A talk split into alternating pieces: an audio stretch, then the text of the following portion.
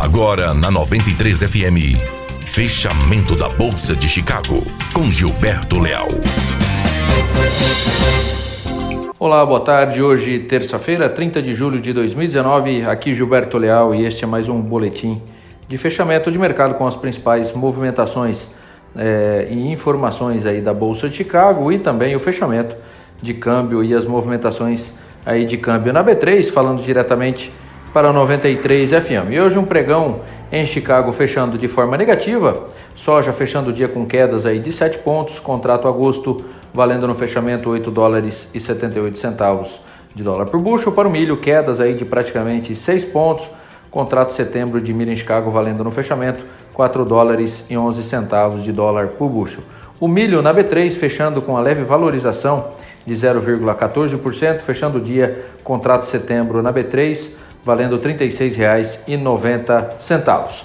Os fatores que pressionaram o mercado no dia de hoje foram a melhora de clima e nas condições das lavouras americanas, somados aí a novas declarações de Donald Trump no âmbito das negociações comerciais com a China, aumentando a tensão comercial, foi o quadro principalmente aí é, o quadro de pressão aos ativos de soja em milho em Chicago no pregão de hoje. O mercado segue com foco no desenvolvimento da safra americana e também no seu padrão climático e também nas negociações comerciais de China e os Estados Unidos. O câmbio, falar um pouquinho de dólar de fechamento na B3, o câmbio fechando o dia com uma leve valorização de 0,18%, fechando o dia valendo 3,7910, teve máxima do dia a 3,8010 e mínima do dia a 3,7770. O dólar fechou em alta, em leve alta e à espera das reuniões do Banco Central é, americano, do Fed, amanhã e também a reunião do nosso Copom,